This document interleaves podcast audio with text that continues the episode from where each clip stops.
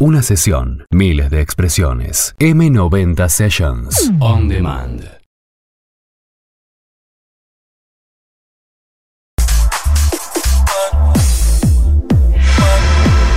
19 minutos pasan desde las 9 de la noche, amigos. Estamos en vivo, nosotros en M90 Radio. Estamos conectados en nuestro M90 Sessions habitual de miércoles, edición miércoles. En esta ocasión, bienvenidos a todos los que están llegando a esta hora. Ya está Dave Lambermont con nosotros, a quien le voy a dar la bienvenida, nuestro representante de Movida Electrónica Rosario. Hola, Dave, ¿cómo estás? Muy buenas noches a todos. ¿Cómo andan? ¿Qué tal ese miércoles? La verdad que viene súper bien. Tenemos un cambio de temperatura en la ciudad de Rosario, pero más que entusiasmado por algo que venimos anticipando desde hace ya varios días en M90 Radio. Hace ya varios días venimos anticipando una entrevista increíble que estamos a punto a punto de tener. Si no estás todavía sintonizando, invitamos a todos a que inviten a sus amigos a sintonizar la radio M90 porque vamos a hablar con Mercurio. Vamos a cambiar rápidamente el beat y nos vamos a meter de lleno con lo que se configura como su último lanzamiento para contarles un poco y para ponerlos un poco en contexto a todos. Vamos a hablar con Esteban Batilana, que es el nombre oficial y nos vamos a meter, claro, de lleno en su proyecto Mercurio, músico, guitarrista, productor, responsable del particular proyecto Mercurio y vamos a desandar un poco en esta charla de por qué particular, un lay set de house con guitarra en vivo, pero claro, uno se lo imagina quizás así y, y vamos a proponerles a todos, en realidad algo que ya venimos haciendo, empezar a hablar del presente y lentamente irnos en esta máquina del tiempo hacia cosas que han pasado y que nos han trascendido a todos. Así que para este viaje que haremos junto con Dale Lambermont, Emma Piumetti, que es mi nombre, y todos ustedes, vamos a sumar a esta charla a Mercurio. Les dijimos que nos íbamos a ir a otro planeta siguiendo en esta galaxia. Así que bienvenido a M90 Radio, bienvenido a M90 Sessions. Mercurio, buenas noches. Hola, hola. A ver, ahí está, perfecto. Bienvenido a M90 Radio, Conexión Interestelar. Eh, a veces son difíciles. Sí, perfecto, perfecto. Te escuchamos ahí. Bienvenido a, la radio. no sé por qué tuve que poner el altavoz del, celular, pero yo te escuchaba bárbaro, ¿eh? Bueno, nosotros ahora, así como está, tal y como estás, te escuchamos perfecto. Así que eh, si estás cómodo, te invitamos a, este viaje que, te vamos a proponer hacer, eh, hablando de la actualidad y del y yéndonos para, para, atrás también. Quien te habla es Emma Piumetti, está Day también con quien, con quien vienen trabajando esta charla y, y bueno, Day muy entusiasmado también y nos entusiasmó a todos, por supuesto. Em, y la propuesta es empezar hablando de lo que sucede hoy en, en, tu vida, de lo que sucede hoy como, como artista, como persona, algo que nos atraviesa todo y que ha cortado esta vida habitual que teníamos. Y rápidamente vamos a pensar ¿Qué te pasa hoy a vos con todo este contexto, con esta cuarentena, con este cambio? ¿Lo tomaste como algo positivo, negativo? ¿Fue mutando? No, negativo, negativo no, pero mm, eh, o sea, claramente tuve que mutar. Eh, yo venía de, mm, de volver a, a, mi set como Mercurio, a mi set solista, que lo había dejado un poco de lado varios años eh, sobre el año pasado venía levantando bien y después me fui unos meses a Los Ángeles y también estaba tocando bien. Eh, cuando llegué acá en marzo tenía muchas fechas y se cayeron todas. Bueno, obviamente por las causas que todos sabemos. Y no, no, no, no lo tomé como algo negativo. Me tuve que poner las pilas con, con la parte digital, algo que yo nunca, bueno, eh, eh, ponele, o sea, yo tengo 47 pirulos, ¿no? O sea, no, no, nunca me enganché con el, con el palo de lo digital. O sea, es más, cuando editábamos vinilos y empezó a salir el palo digital, yo no me enganché, ¿viste? No me enganché. A mí me gusta más el, el tete el ir a tocar, el, no sé, o sea, todo lo que es más sangre, viste así. Y sin embargo la cuarentena me ayudó como a aprender un poco a, a meterme en ese palo, viste, que es un palo importante para todos los artistas, especialmente para los que están empezando. La verdad que está todo ahí. Claro, es, es, es algo bastante loco, digo, ahora que, que te escucho y, y- y pienso en, en tus presentaciones. eh, alguien vinculado mucho con lo, con lo analógico y que quizás en algún momento, ya no nos vamos a, meter bien en esa, pero quizás en algún momento lo que vos hacías y esta propuesta tuya, incluso de vincularte con música electrónica hace algunos años atrás, habrá sido no- novedoso y habrá sido tildado de digital y moderno, digo. Y de repente hoy eh, estás diciendo, sí, bueno, prefiero quedarme ahí con la tranquilidad del moderno, del, del análogo eh, y enfrentarme ahí cara a cara con, con lo que pasa.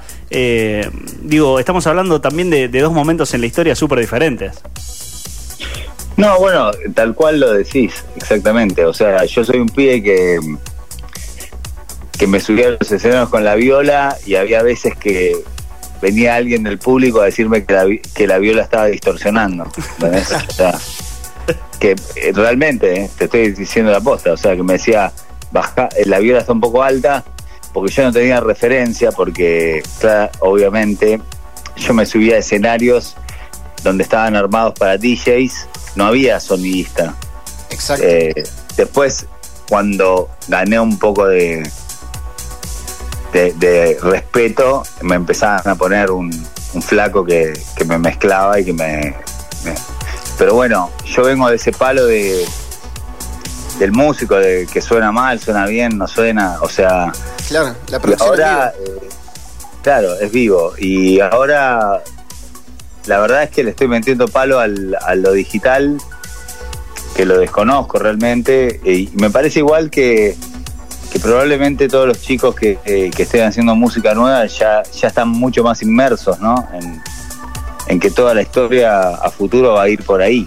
Sí, creo que parece. Eso no- nos abre una, una puerta para hablar y, y para anclarlo un poco también con, con lo que estamos escuchando de fondo, que es eh, Love Elevation, que mm, son los, los últimos dos tracks que por lo menos están ya disponibles en, Spotify. Estábamos escuchando al principio la canción homónima y ahora escuchamos Take Me. Y mm, se me ocurre meternos ahora rápidamente con eso. En lo personal, le siento ahí como una potencia que viene un poco quizás del synthwave, con, con algunas vocales que, mezclan un poco de disco. Eh, y pienso cuánto hay de- de análogo eh, viniendo de vos, que sos una persona que justamente se relacionó mucho con los instrumentos reales y ya no tanto quizás con los virtuales, que, que están muy de moda hoy. ¿Cómo produjiste esto último? No, estos dos temas, eh, eh, especialmente mm, Love Elevation, las violas están tocadas, todas las cuerdas del final también están tocadas, las hicimos con, con un amigo mío que, con el cual toqué mucho, tecladista. Fue un laburo bastante, no tampo- tampoco largo, pero estuvimos una semana, pa, pa, esto, lo otro, e intercambiando ideas. Eh, hay cosas tocadas, pero hay bastante mucho más, eh, eh, como decís vos, no sé, genético, no sé cómo llamarlo. Por supuesto, todo lo que es baterías y, y los bajos son, son y, y virtual instruments que yo uso. Eh, y después lo que es vocales, eh, yo tengo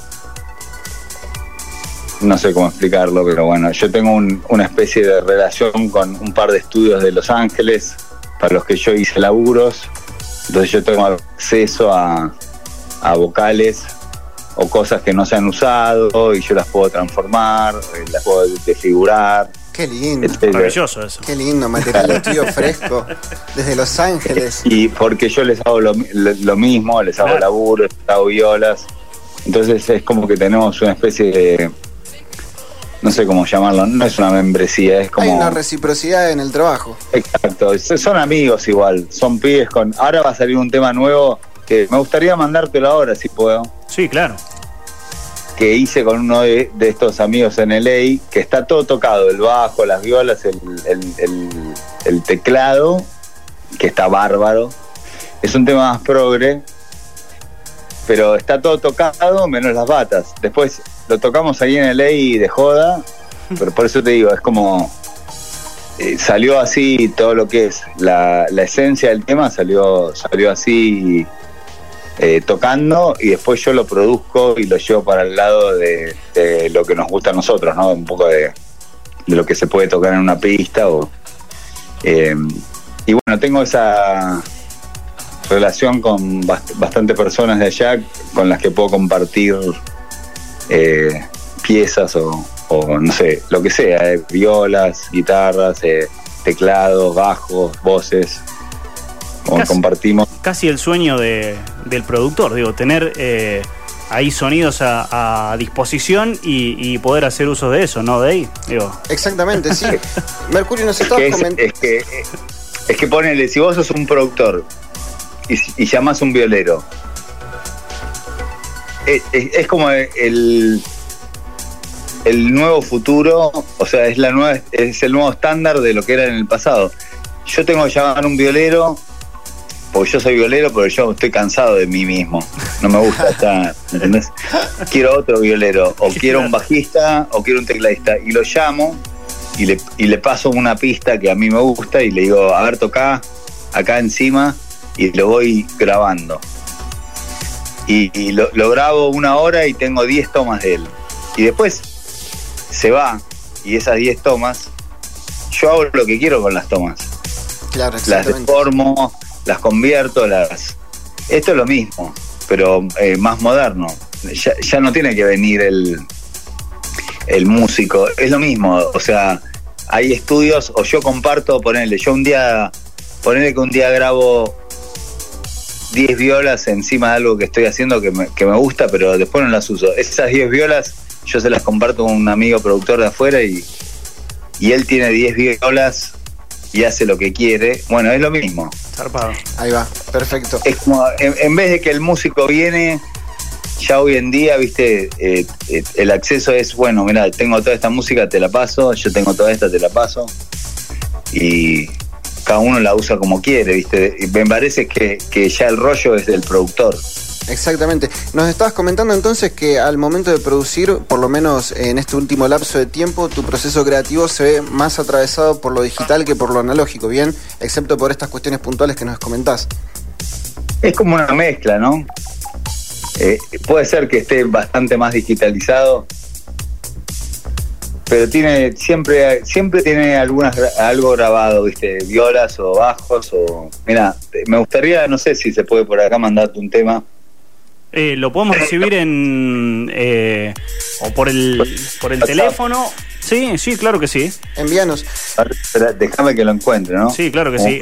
Estamos hablando nosotros con Mercurio, que es Esteban Batilana, es músico, es guitarrista, productor, responsable de este proyecto eh, llamado Mercurio, para contar algunas cosas mientras tanto y seguimos escuchando parte de sus producciones, una todo pasa ahora, entre mm, 2003 y 2005, de la mano del sello suizo SOG Records, realiza algunas giras por Europa, esto que charlábamos al principio, y sus producciones empiezan a tener un poco de circulación global, también editadas por sellos como em, Yoshitoshi, Vapor Flow, Vinyl, compilados de Nick Warren como el Global Underground 028.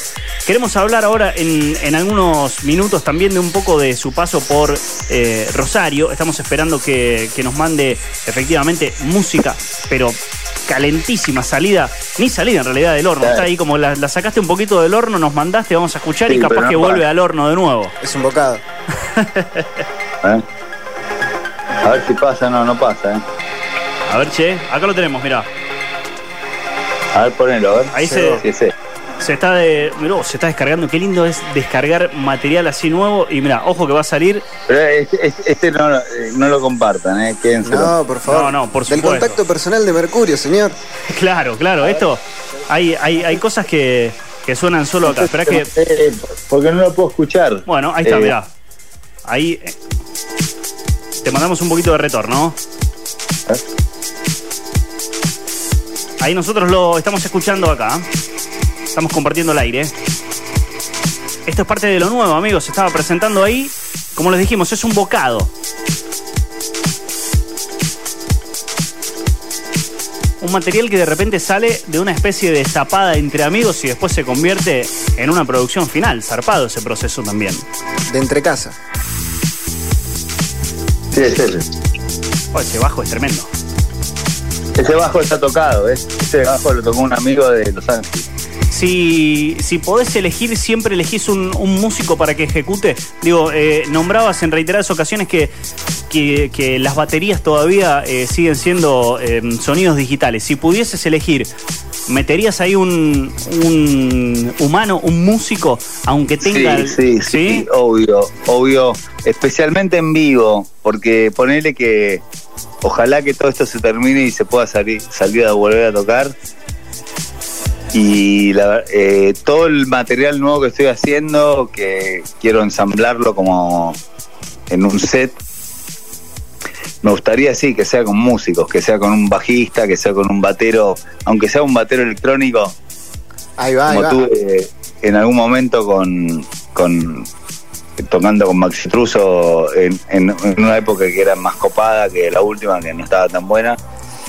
Charlamos Eh, un poquito de eso. Contanos cómo fue tu Sí, experiencia. ahora vamos a hablar. Pero había un, en el principio eh, estaba buenísimo. Había un batero que tocaba con una Roland electrónica y, y estaba buenísimo, ¿viste? Y todo eso me gustaría, obviamente, llevarlo eh, eh, y, que, y, que, y que sea diferente a lo que me pasó.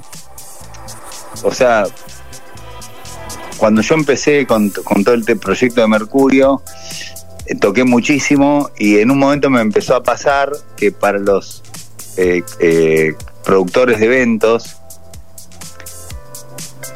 yo no era igual a un DJ porque los DJs se renuevan de todas las semanas, ¿viste? Lo- Los, DJs todas las semanas tienen temas nuevos y, en el en el 2006, 2007 encima aparecía un sonido nuevo al cual yo no me sumaba, ponele. Y yo empezaba a ser como medio repetitivo, pero, pero ¿por qué? Porque yo me movía más como una banda.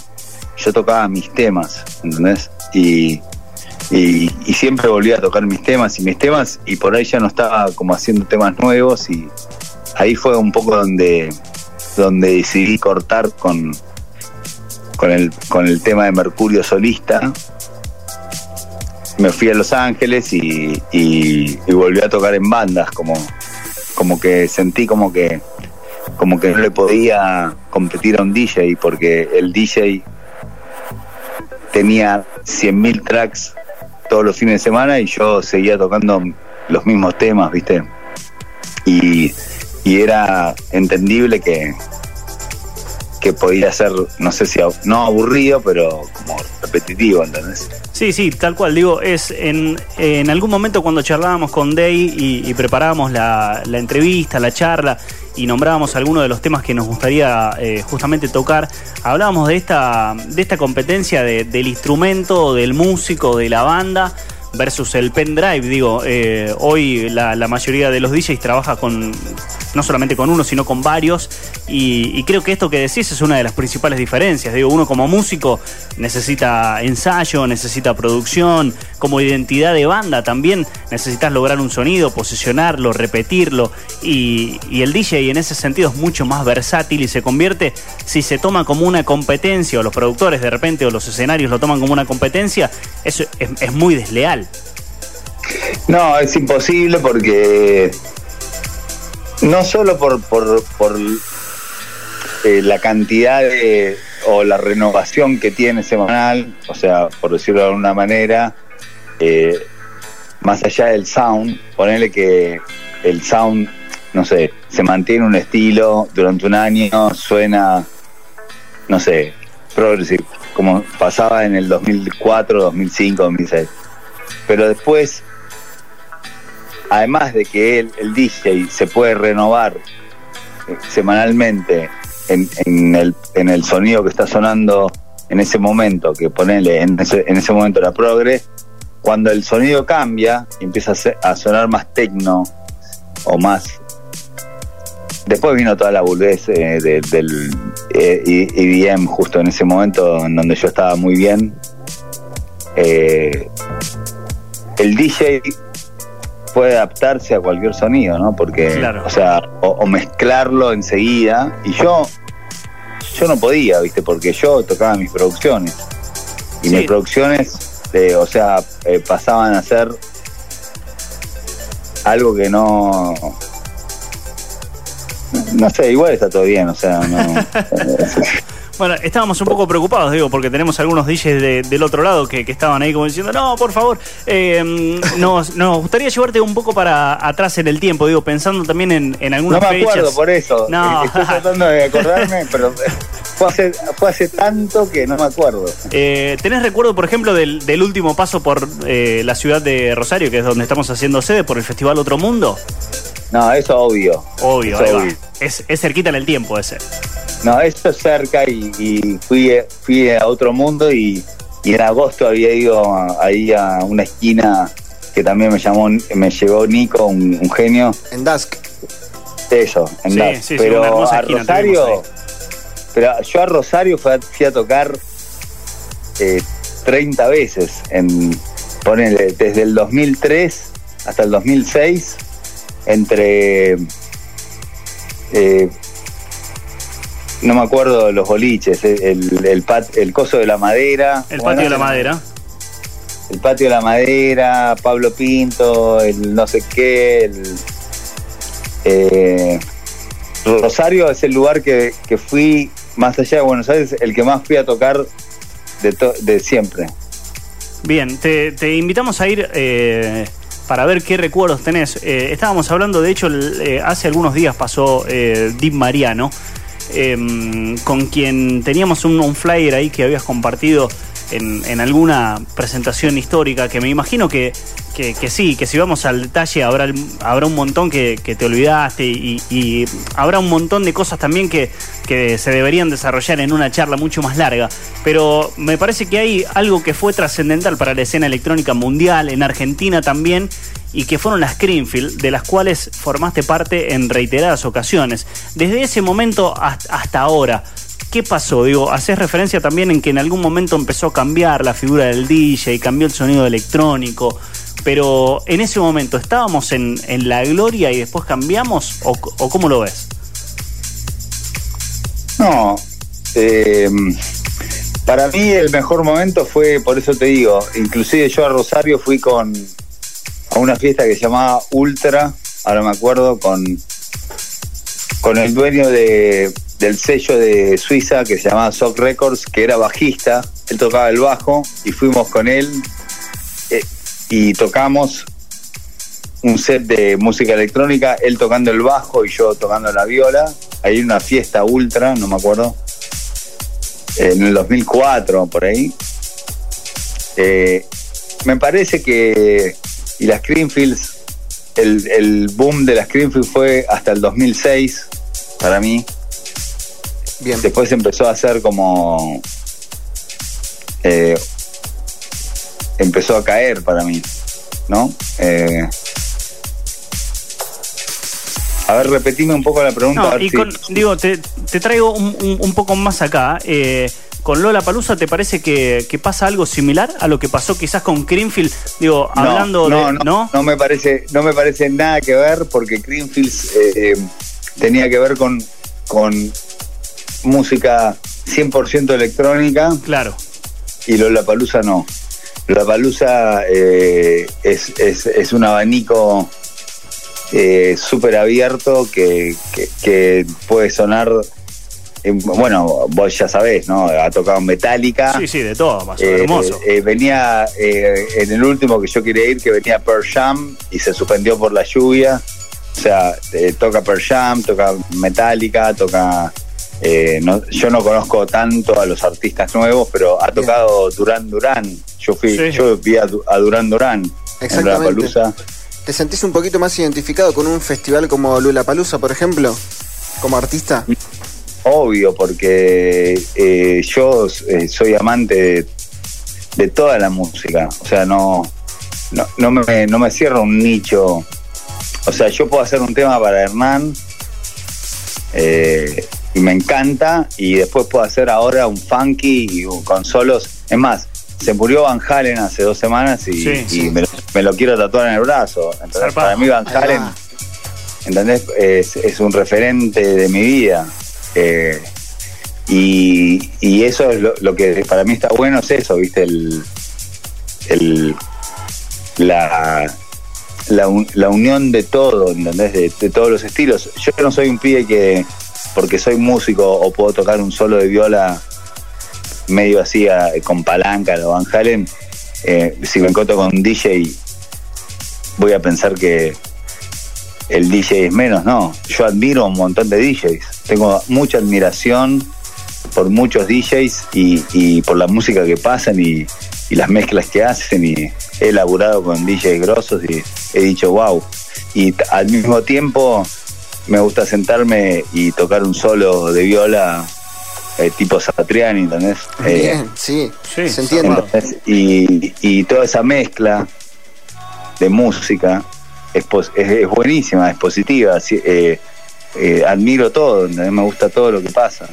Y te, ¿entendés? Y ¿Te, parece un, logro eh, para Argentina sobre todo y, para, para este vínculo DJ músico? Digo, esto que, estás diciendo en mi cabeza no, no deja de, resonar una, una pelea mediática que en Argentina ha marcado a músicos y a DJ cada uno por su parte. eh, y lo, lo nombrabas recién a, Cataño y te invito a ir un poco al, al- al festival en el Colón. Digo, ¿te parece que eso es un gran, un buen ensamble?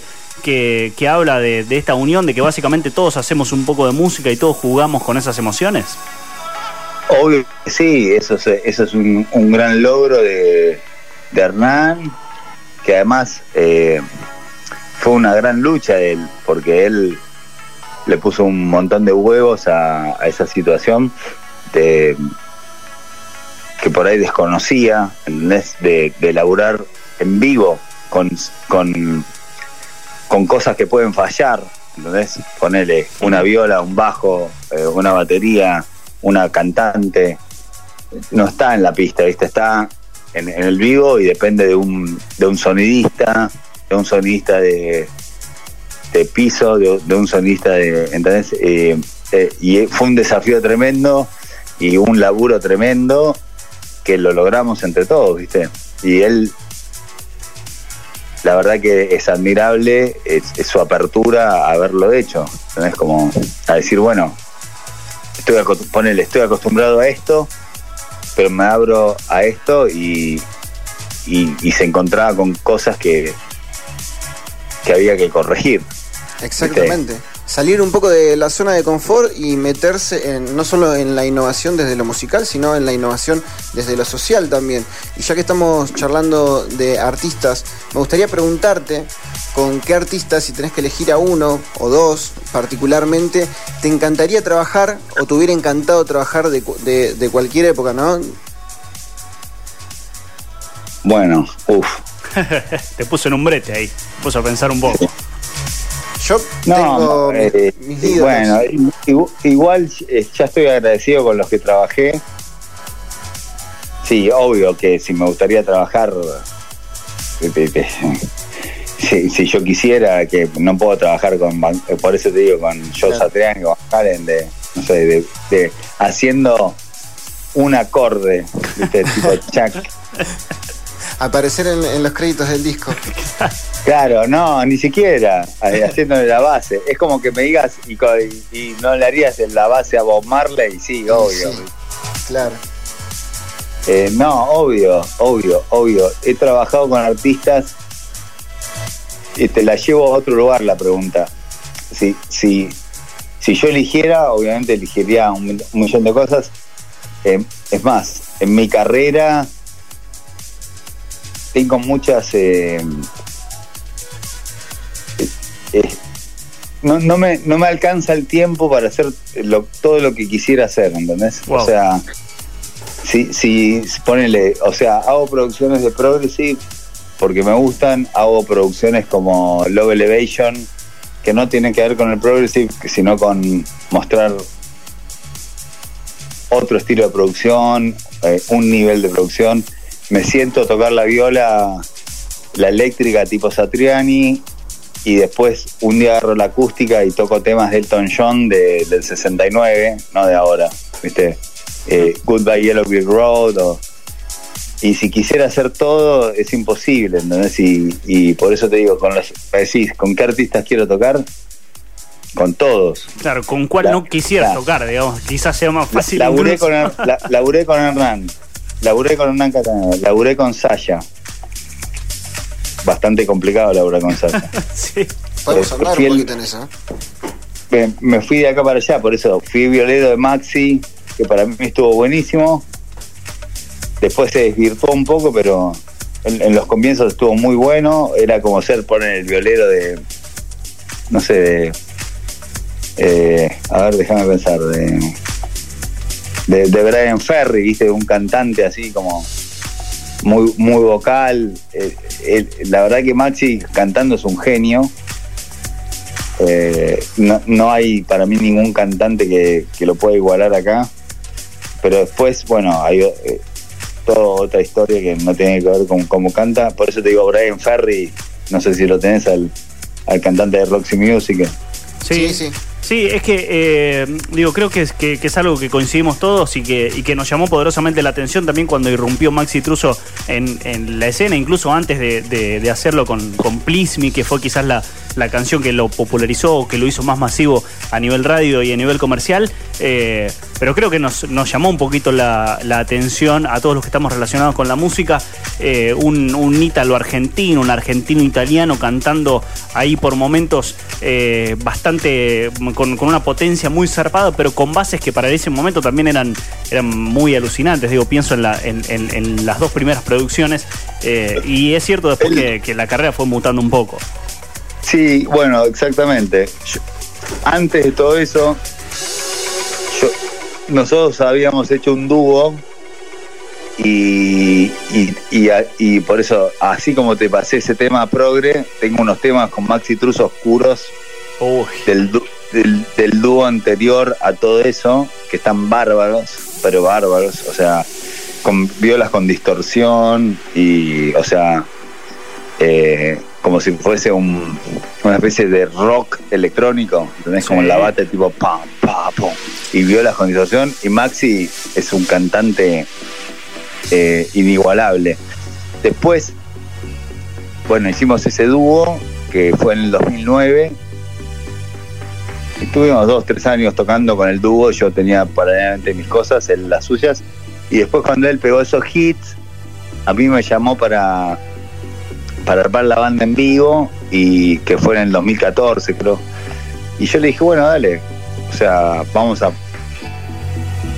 a ver qué pasa, viste, darle para adelante, y tuvimos el Lollapalooza Chile, Lollapalooza- pero bueno, el, el producto era más comercial, claramente, eh, Mm, lo disfruté un montón, especialmente al principio, pero si escuchás la parte o los temas que hacíamos en el dúo, que fue cinco años antes de todo eso, están buenísimos, ¿viste? O sea, eh, por eso te digo, el, el- el flaco lo que pasa que, que bueno, eh, apuntó a, un- a una, a una historia comercial que es súper entendible, ¿no? O sea, a la edad que tenía o lo que quería lograr, pero el pibe después tiene un, un background o un montón de temas que no conoces que, que son súper especiales, ¿viste? Sí, coincidimos, coincidimos plen- plenamente con eso y, y a nivel personal, eh, bueno, me, me pasó un poco lo mismo eh, haberlo descubierto en, en aquel momento de esos años que más o menos eh, nombrás y, y- bueno, después cómo se ha ido transformando la canción. Pasan 54 minutos desde las 9 de la noche, nosotros ya tenemos a los integrantes del próximo programa acomodándose. Eh, nos ha quedado un, un repaso eh, en el cual te vamos a, invitar a meternos en un túnel del tiempo para hablar de- del pasado también, pero será en otra ocasión. Así que te vamos a despedir. Esto que nos mandaste, prometemos quedarnos no ambos eh, y, y estamos muy cebados también con esto que decís de Max Chietruso, por lo menos quien te habla. Bueno, dale. Te mandamos un abrazo y, y gracias por el tiempo que nos diste. Bueno, igualmente, dale. Muchas gracias por la entrevista. Gracias, Mercurio. Esteban Batilana, hablamos un poco de su proyecto Mercurio, hablamos de su carrera y lo hicimos junto a Day Lambermont, presentado también por Movida Electrónica Rosario. Day, un pequeño gran lujo que nos dimos. Pequeño gran lujo, primer pequeño gran lujo. Siempre apostando un poco más. Amigos, nosotros tenemos una pausa, en realidad la última ya, y nos vamos a despedir. Day, te veo la próxima semana. Nos vemos la próxima semana, como todos los miércoles. Nuestro representante de Movida Electrónica Rosario, pausa y ya les decimos chao. M90 Sessions, lunes a viernes, de 20 a 22, por M90 Radio.